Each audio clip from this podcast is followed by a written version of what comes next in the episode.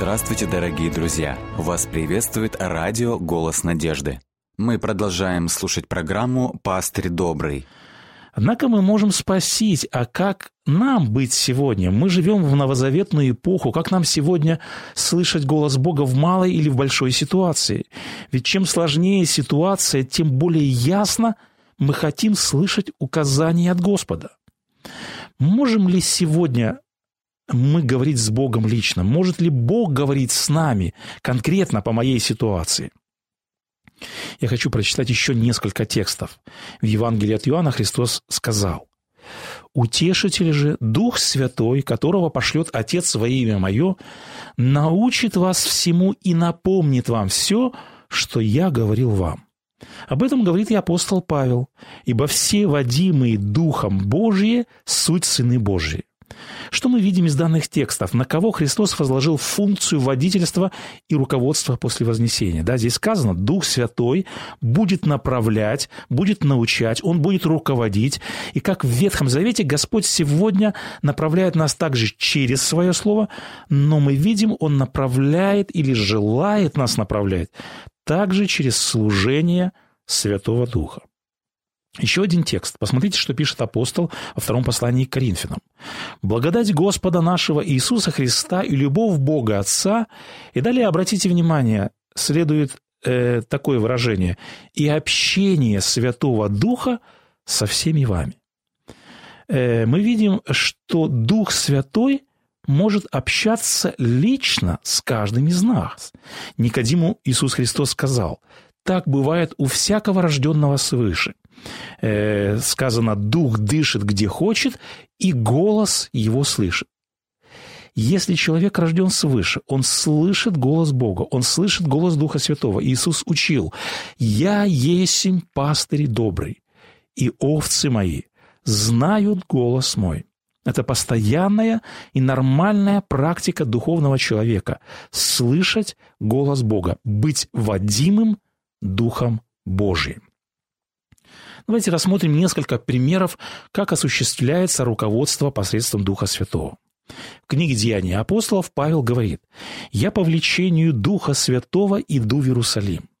Здесь мы видим руководство Святого Духа. В этом случае Дух Святой побуждает апостола идти в Иерусалим. В тексте сказано, что Дух Святой не только побудил идти, но также Он открыл, Он предупредил, что в Иерусалиме апостола ждут узы и скорби. Мы читаем в тексте, что братья начали настойчиво убеждать Павла. Они начали плакать, они падали ему на шею, они говорили, «Павел, не делай этого, не ходи, это же опасно для жизни». Что Павел отвечает братьям в ответ? Он говорит, что вы делаете, что вы плачете, что вы сокрушаете мое сердце. Я не только хочу быть узником, но готов умереть в Иерусалиме за имя Господа. Написано далее, когда же мы не могли уговорить его, то успокоились, сказав, да будет воля Господня. В данной ситуации мы видим, что у апостола Павла, скорее всего, звучал в его сознании голос логики. Мы видим, что друзья говорят ему, голос друзей звучит вокруг него. Все против Павла, все убеждают Павла в том, что идти в Иерусалим – это неразумно. Но мы видим, Павел уверен. Павел уверен, что идти в Иерусалим – это голос Бога. Почему он так уверен? Потому что муж по сердцу Божью знает, что у Бога на сердце. Вот это высшая, это особая способность рожденного свыше человека слышать и различать голос Бога. И вот что важно, Павел не только различал голос Бога, но он и подчинялся прямому водительству Святого Духа. Это поразительно. Иерусалим, как мы сказали, это была угроза для жизни Павла. Но несмотря ни на что, несмотря на это, Павел направляет свою жизнь исключительно по Слову Господа.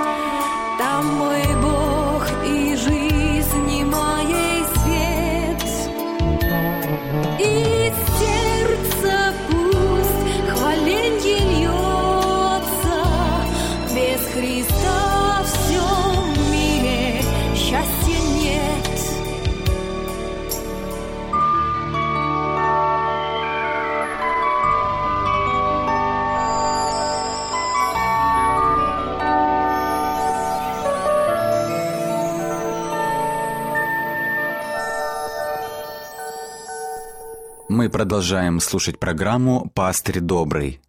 Я хотел даже вспомнить историю из книги «Деяния апостолов», историю с Ананией и Сапфирой. Печально закончившаяся история.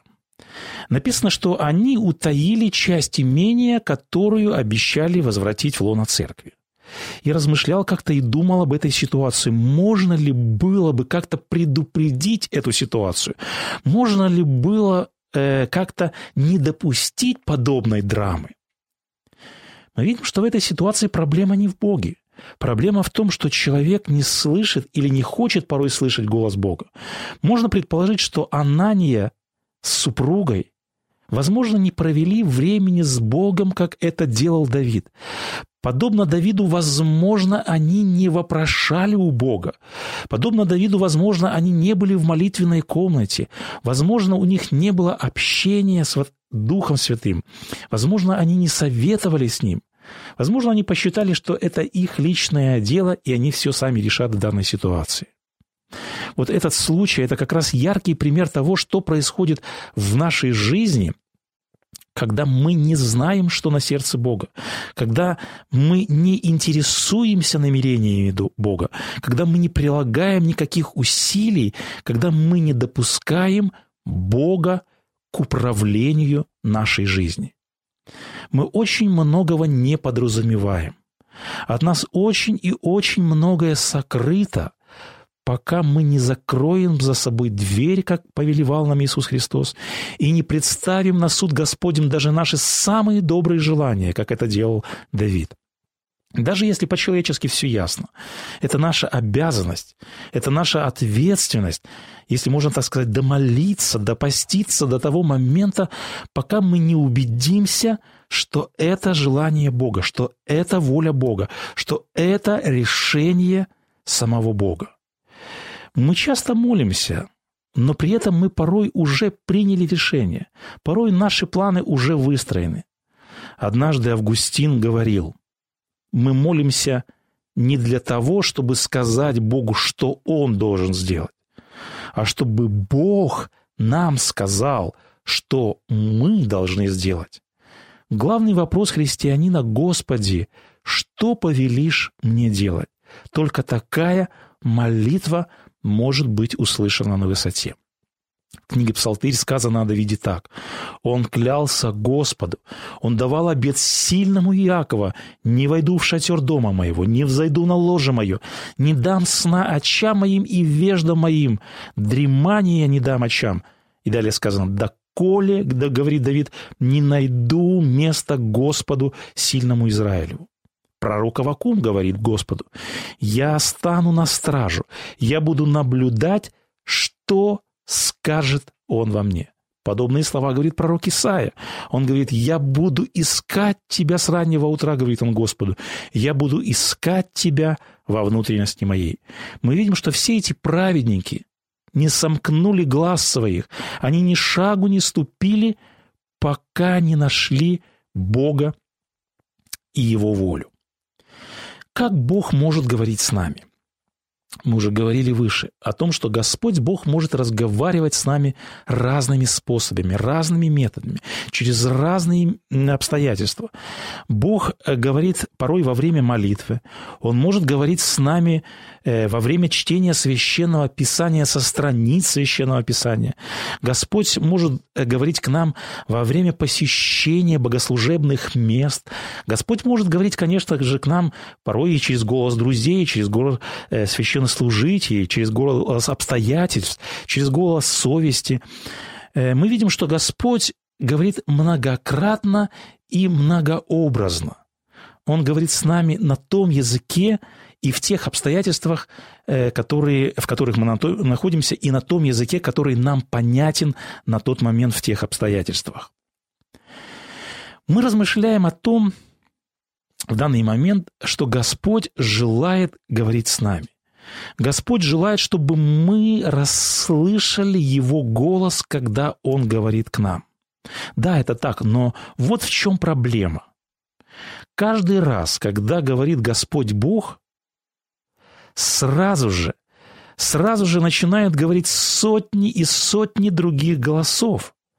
Нам в этот момент, когда мы слышим голос Бога, начинает говорить наш здравый смысл, начинает говорить наша гордыня, начинает говорить наша своеволие, наша жалость, начинает говорить голос общественного мнения и так далее. Раздается множество и множество голосов.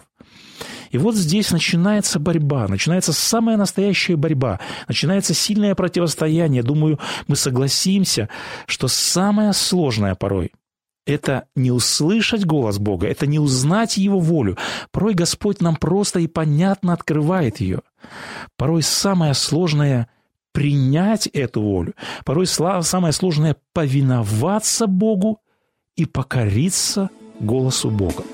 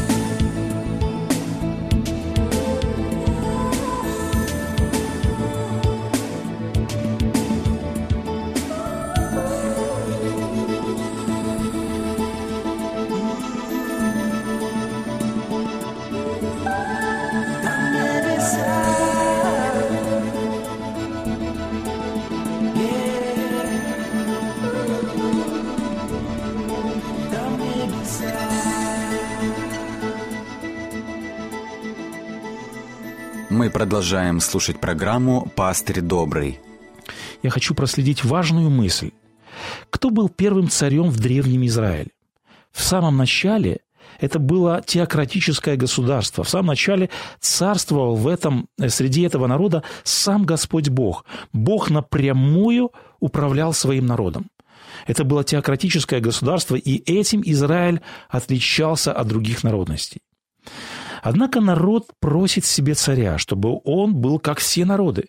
И каковы были последствия этого царствования? Были периоды, когда Израиль под руководством нечестивых царей полностью отступал от Господа Бога. Но вот что важно. Несмотря на всеобщее отступление, Господь царствовал в жизни отдельных людей. Времена пророка Илии это был период тотального отступления от Бога. Это был период тотального идолопоклонства. Из-за непослушания Богу в Израиле не было дождя три года. В стране разразился ужасный голод. И посмотрите, что говорит Господь э, пророку Илье. Вот это очень интересное слово. Господь говорит, «Я повелел женщине кормить тебя». Бедная вдова – у этой бедной вдовы были всего лишь горсть муки, как сказано в тексте, и всего лишь была одна ложка масла. Все. Это было последнее, что было в ее доме.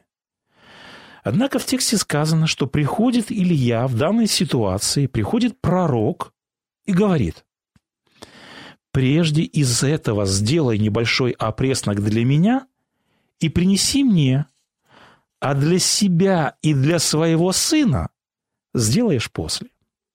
Представьте себе, страшный голод. У вас на ребенок у вас на руках ребенок, его нечем кормить, а кто-то приходит к вам и говорит, отдай мне последнюю лепешку, а потом Бог тебя благословит. Насколько я понимаю материнский инстинкт, когда речь идет о жизни ребенка, вы женщину под угрозой смерти не заставите. Вы будете силой принуждать эту мать, она вам не отдаст муку. Но как поступает эта вдова? Мы читаем далее в тексте. «И пошла она, и сделала так, как сказал пророк». Почему эта женщина смогла сделать так, как сказал ей пророк? Почему, вопреки материнскому инстинкту, Почему, вопреки здравому смыслу, она смогла все же отнять последнее у сына и отдать это пророку? Потому что ей повелел Господь Бог. Потому что Господь Бог царствовал в ее сердце. Иисус Христос сказал однажды об этой вдове. Он сказал, много вдов было в Израиле в одни Илии, и ни к одной из них не был послан Илья, а только к вдове в Сарепту Сидонскую. Почему только к этой женщине был послан пророк? Потому что Бог царствовал ее сердце, потому что эта женщина воистину исполняла волю Божию, как бы она ей казалась немыслимой. В Израиле было очень много вдов, но отдать последнее Богу смогла только она одна – мы можем вспомнить ситуацию, когда в лодке было 12 учеников, но перешагнуть борт лодки и пойти по воде смог только Петр. Путь веры. Путь послушания порой на этом пути мы видим не так уж и много людей. В тексте библейском сказано, что Господь Бог однажды повелевает Аврааму «Выйди из Ура Халдейского». Чуть позже Господь говорит Аврааму и повелевает Аврааму немыслимые вещи. Он говорит, Авраам, принеси мне сына в жертву. И вопреки здравому смыслу мы находим, что Авраам повинуется Слову Господа. Бог повелевает вдове из Саретты, отними у сына и отдай последнее пророку. И мы видим, вдова – беспрекословно повинуется Слову Бога.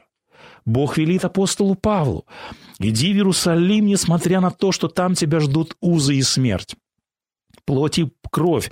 Говорит Павлу, не ходи, все умоляют, не ходи. Однако Павел беспрекословно повинуется Слову Христа. Понимаете, у этих людей были такие отношения с Богом, что Бог мог им повелевать. Бог действительно царствовал в их жизни. Я не перестаю удивляться этим мужам веры. Как нам так научиться принимать Божью волю в своей жизни? Я задаю себе вопрос, а может ли Бог мне повелеть что-то, как Аврааму, как вот этой вдове, как апостолу Павлу? Может ли Господь Бог сегодня, сейчас прийти ко мне и лично мне сказать, я тебе повелеваю? Да, Господь может, Господь хочет повелевать. Однако вопрос в другом, насколько я позволяю Господу царствовать в моей жизни, в моем времени, насколько я позволяю Господу царствовать в моих планах, в моих финансах, насколько Бог может воспользоваться всем этим, сколько у Бога прав в моей жизни, насколько Бог может на меня рассчитывать принципиально важно понимать крест Христов, все его страдания, вся работа Святого Духа, которого Он послал, все это проделывается над нами огромная работа, и все это ради одного, ради основной причины, ради того, чтобы мы принесли плод. Какой же плод желает видеть Господь в нашей жизни? Господь Бог желает вырастить человека в то состояние, когда Господь сможет протянуть руку и воспользоваться нами. Да, Бог, Он слуга, Он служит нам. Он сказал ученикам своим однажды, «Я посреди вас как служащий». Господь действительно служит нам. Однако Он восполняет наши нужды, и Его задача и Его мечта в том, чтобы Господь мог не только служить нам, Господь Бог желает, чтобы Он царствовал в нашей жизни – мы говорим о том, что Господь Бог есть Царь царей. Мы говорим о том, что Господь Бог восседает на небесном троне. Однако царствует ли Господь в моем сердце? Царствует ли Господь Бог в моей жизни, в моем доме, в моем, в моей семье? Желаем ли мы быть человеком по сердцу Божьему? Желаем ли мы, чтобы Господь царствовал в нашей жизни.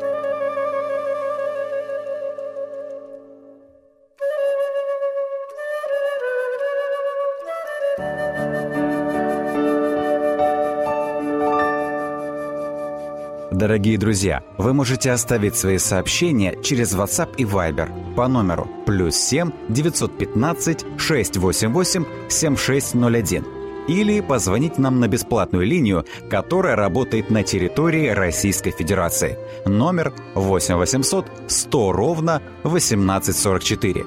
8 800 100 ровно 1844.